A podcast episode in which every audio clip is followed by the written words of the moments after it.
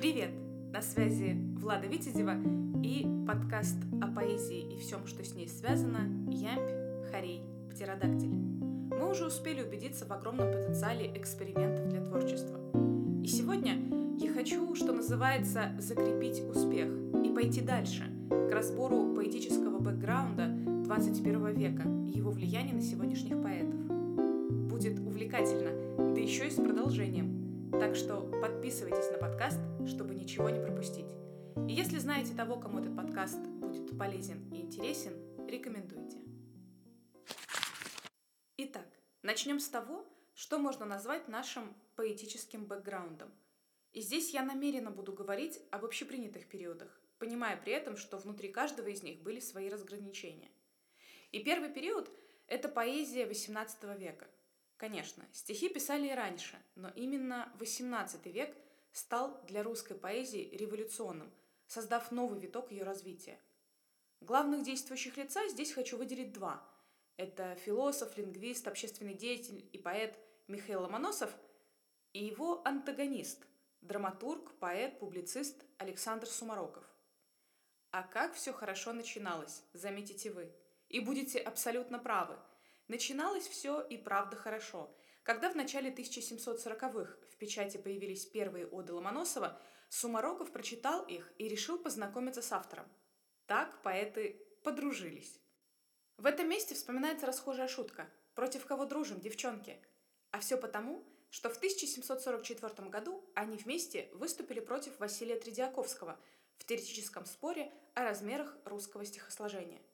Ведь Ломоносов – считал, что ритм задает эмоциональный тон литературного произведения, а Сумароков за неимением собственного четкого стиля свою эпистолу о стихотворстве он напишет только в 1747 году, согласился с более опытным поэтом. А вот в 1750-х Ломоносов перестал одобрять творчество Сумарокова. Поэты стали спорить в печати, анализировать стихотворения друг друга. Получились своеобразные батлы. Действительно, все новое – это хорошо забытое старое, иногда даже очень хорошо забытое. В итоге, когда в 1765 году Ломоносов умер от воспаления легких, Сумароков отреагировал на это так. Угомонился дурак и не будет более шуметь. А вот Александр Пушкин позже напишет. Ломоносов был великий человек. Он создал первый университет. Он, лучше сказать, сам был первым нашим университетом. Теперь искушенные копирайтеры называют Михаила Ломоносова русским Леонардо да Винчи, подчеркивая разноплановость его многочисленных достижений. Я же подчеркну его вклад в развитие русского литературного языка и поэзии. И дело не только в пополнении словаря, хотя, конечно, без таких теперь обычных слов, как атмосфера, пропорция, равновесие, нам пришлось бы непросто – еще сложнее пришлось бы поэтам с типичными для 17-18 веков тоническим или силабическим стихосложениями. В чем же дело, спросите вы? Раньше ведь как-то справлялись? А я отвечу, что нюанс кроется в этом как-то. Из школьной программы мы знаем, что тоническое стихосложение – это самый старый способ организации стихотворного текста – в его основе лежит упорядоченное появление ударных слогов при произвольном количестве безударных. Ударения или акценты создают ритм, который и является приоритетным в данном типе стихосложения. Эта система характерна для былин. В качестве примера приведу фрагмент из русской былины о богатырях Илья Муромец и Святогор. «Как скричал Илья дозычным голосом, «Ох ты, гой еси, удалой добрый молодец! Ты что, молодец, да издеваешься? А ты спишь ли, богатырь, аль притворяешься. В этом случае при подсчете количества слогов и акцентов или сильных ударений получится, что важно только количество акцентов в каждой строчке, а вот одинаковое количество слогов не соблюдается. Силабическое стихосложение, напротив, основано на примерно одинаковом числе слогов, при этом ударные слоги в строке располагаются свободно. Данная система характерна для XVIII века и периода рождения, собственно, русской литературы – классицизма. В качестве примера приведу начальные и финальные строки стихотворения «Стихи похвальной России», написанного русским поэтом, переводчиком и филологом Василием Тредиаковским в 1728 году. Начну на флейте стихи печальны, Зря на Россию через страны дальние. Сто мне языков надобно бы было Прославить все то, что в тебе мило. В данном случае каждая строка состоит из десяти слогов, при этом расположение ударных и безударных слогов не совпадает, поскольку для силлабического стихосложения не важно. А вот для силлаботонического стихосложения с подачи уже упомянутых Василия Тредиаковского и Михаила Ломоносова важными являются и предпочтительно равное количество слогов в строке, и упорядоченное чередование ударных и безударных слогов.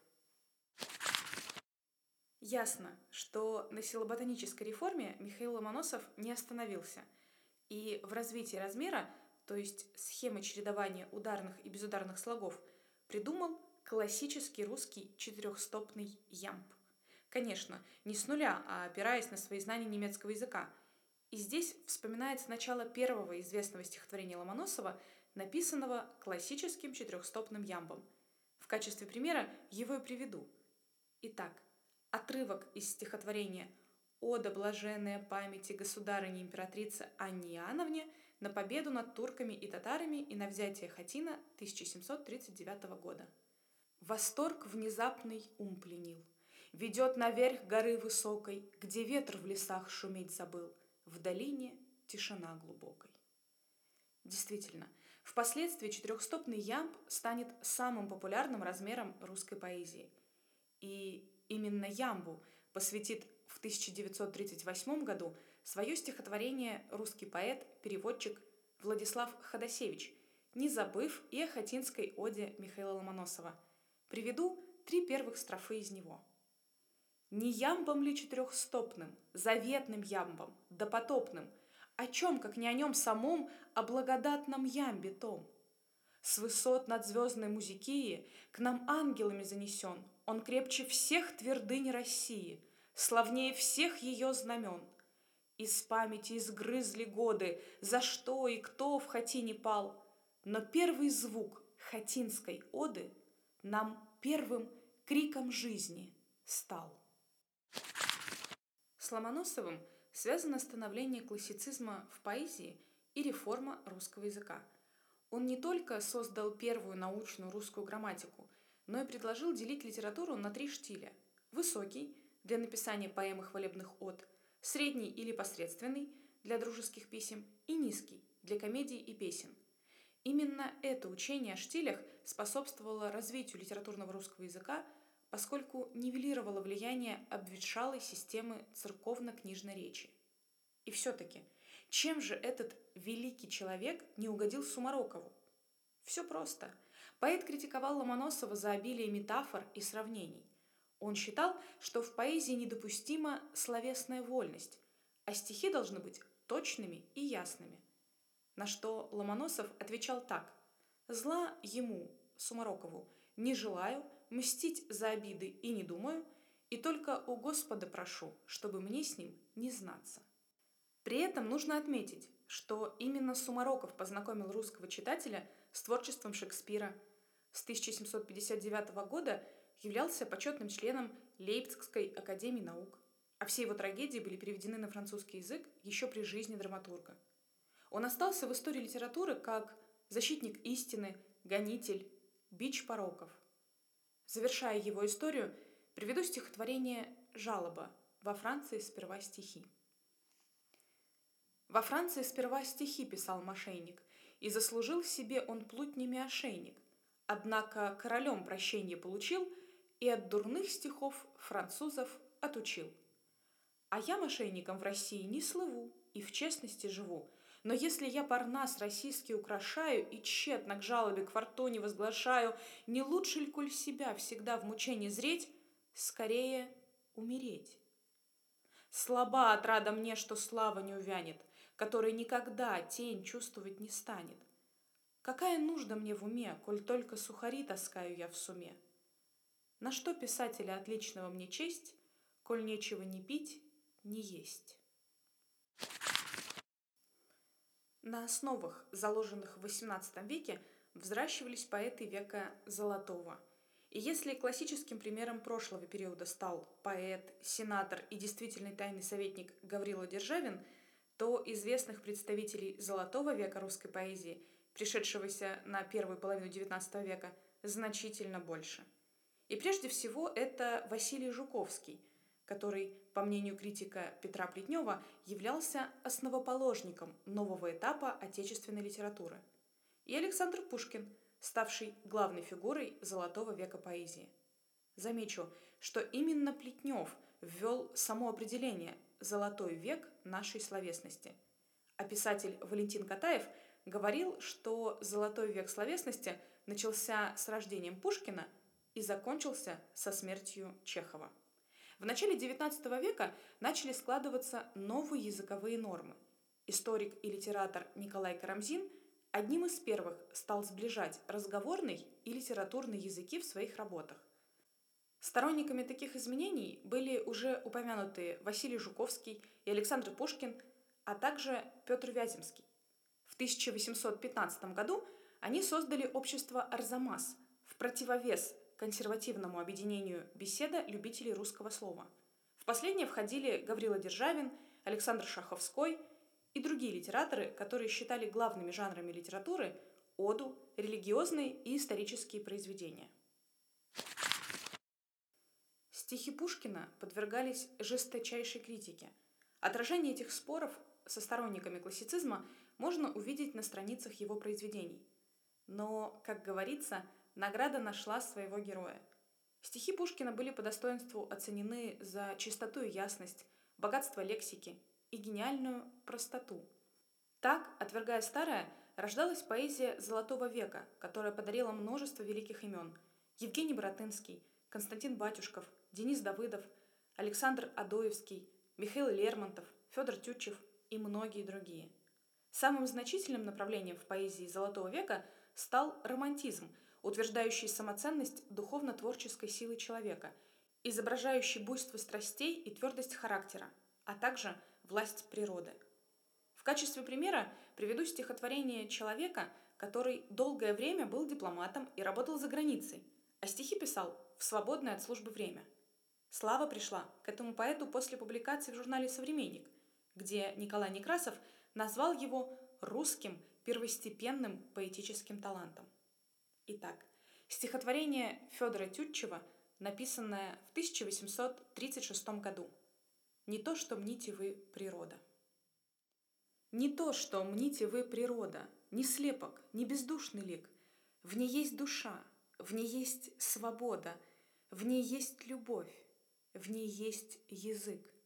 Вы зрите лист и цвет на древе, или их садовник приклеил, или зреет плод в родимом чреве, игрою внешних, чуждых сил. Они не видят и не слышат, живут в всем мире, как в потьмах, для них и солнце знать не дышит, и жизни нет в морских волнах. Лучи к ним в душу не сходили, весна в груди их не цвела. При них леса не говорили, и ночь в звездах нема была. И языками неземными, волнуя реки и леса, в ночи не совещалась с ними в беседе дружеской гроза. Не их вина, пойми, коль может, органа жизнь глухонемой — увы, души в нем не встревожит и голос матери самой. Третий период в развитии русской поэзии принято называть Серебряным веком. Вообще, применяемая к концу XIX века и началу XX термин «серебряный век» один из основополагающих для описания не только поэзии, а истории русской культуры в целом. Понятно, что серебро дешевле золота, но сейчас ни у кого не возникает сомнений в благородной, как само серебро, коннотации этого словосочетания. В то время как в западной культуре этот же исторический период именовали концом прекрасной эпохи. Хотя многие ученые-гуманитарии не взлюбили термин «серебряный век» из-за уничижения всплеска поэтической и не только культуры по сравнению с вошедшим в обиход веком золотым. Так, критик и переводчик Глеб Струве, лингвист Роман Якобсон и историк литературы Николай Харджиев называли такое наименование ошибочным и неправильным. а беседы со Струве и лекции Якобсона в Гарварде вдохновили филолога-слависта Омри Ранена на исследование «Серебряный век как умысел и вымысел». Увлекательное, кстати, получилось исследование. Рекомендую. В целом, учитывая практику псевдонимов, сейчас невозможно со стопроцентной уверенностью сказать, кто из литераторов первым ввел это словосочетание – столь будоражащие умы литературных критиков, филологов и историков. Но не могу не отметить, что философ и социолог Николай Бердяев стал считаться автором термина «серебряный век» по ошибке. В его текстах не было ни единого упоминания этого термина. Более того, он, как и многие философы того времени, представлял себе культурное развитие следующим образом. Пушкинскую эпоху Бердяев – по устоявшейся традиции именовал «золотым веком», а начало 20-го столетия с его мощным творческим подъемом – русским культурным ренессансом. Так что же это была за ошибка и кто ее совершил? Все дело в нескольких строчках из мемуаров поэта и критика Сергея Маковского на Парнасе Серебряного века, опубликованных в 1962 году. Томление духа, Стремление к запредельному пронизало наш век, Серебряный век, так называл его Бердяев, противополагая пушкинскому золотому, отчасти под влиянием Запада. А вот один из влиятельных критиков русского зарубежья Дмитрий Святополк-Мирский период с конца XIX до начала XX века называл вторым золотым веком, а Серебряному веку отводил период приблизительно с 1841 по 1881 годы. Это эпоха Афанасия Фета, Николая Некрасова и Алексея Толстого. При этом первым литератором, который писал на рубеже XIX и XX веков и объявил собственную эпоху Серебряным веком, был загадочный Глеб Марев. Именно это имя, возможно, является псевдонимом. Так вот, в манифесте из его брошюры, вышедшей в 1913 году, содержится формулировка металлургических метаморфоз русской литературы. Пушкин – золото, символизм – серебро, современье – тускломедная вседурь. В дальнейшем понимание Серебряного века расширялось. Само словосочетание стало использоваться как расхожая цитата и впоследствии в качестве классификационного термина. Литературовед – и филолог-классик, историк русской поэзии Михаил Гаспаров писал в предисловии к поэтической антологии «Рубежа веков». Поэтика Серебряного века, о которой идет речь, это прежде всего поэтика русского модернизма. Так принято называть три поэтических направления, объявивших о своем существовании между 1890 и 1917 годами. Так определение быстро закрепилось и было принято на веру и читателями, и исследователями, распространившись на живопись, скульптуру, архитектуру и другие области культуры. Вот и получается, что Серебряный век – это период творческих изысканий, рождения многих направлений и стилей, характерных не только для поэзии. Это период экспериментов с формой, содержанием, самими принципами стихосложения – возвращение к забытым традициям и создание совсем нового стиха. Вот об этих разнообразных экспериментах символистов, акмеистов и футуристов мы разбирались в предыдущих двух выпусках. Таким образом, мы уже успели поговорить о творчестве Велимира Хлебникова, Владимира Маяковского, Александра Блока, Анны Ахматовой, Бориса Пастернака. Нельзя также не вспомнить и Сергея Есенина, Марину Цветаеву, Осипа Мандельштама – Талантливых поэтов Серебряного века великое множество. Ведь к трем основным направлениям, выделенным Гаспаровым, можно добавить еще эгофутуризм, конструктивизм, имажинизм, кубофутуризм, сатирическую и новокрестьянскую поэзию. Например, визитной карточкой эгофутуризма стал Игорь Северянин со стихотворением «Эпилог», написанным в 1912 году. Оно начинается так. Я гений Игорь Северянин. Своей победой упоен, я повсеградно оэкранен и повсесердно утвержден.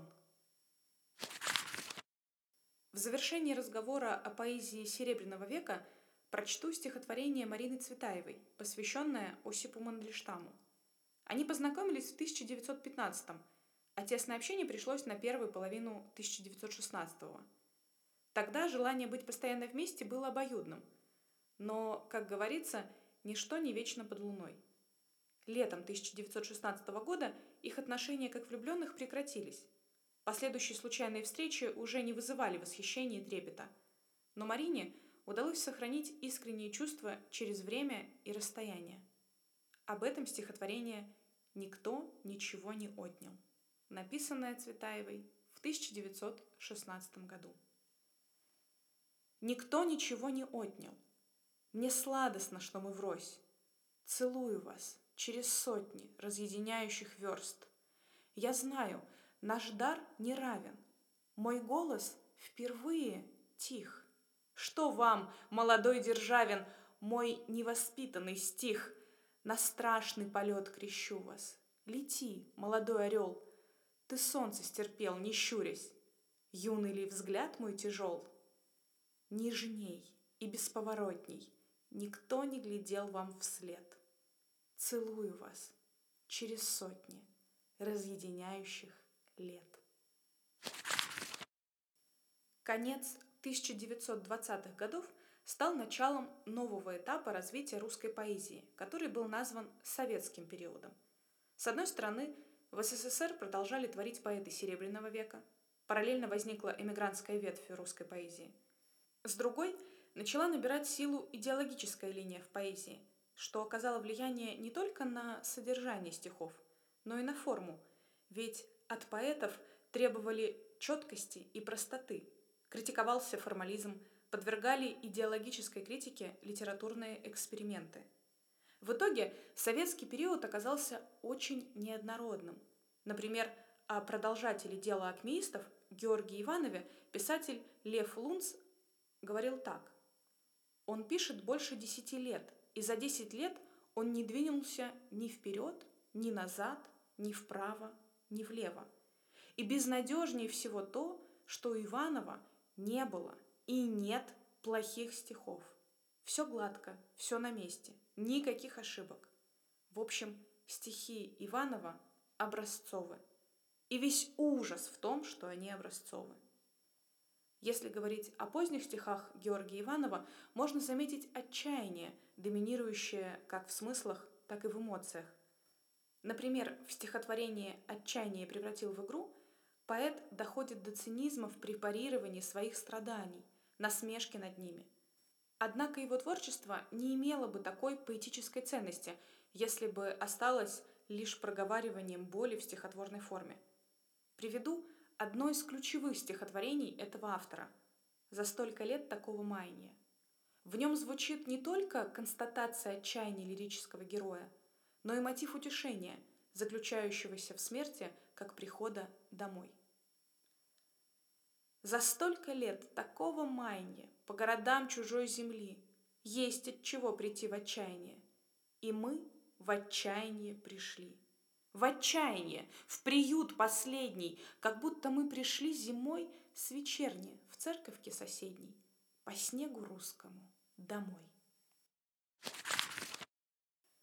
Вспоминая о Георгии Иванове или Владиславе Ходосевиче, поэтах, состоявшихся задолго до революции, не могу не сказать и о поэтах незамеченного поколения.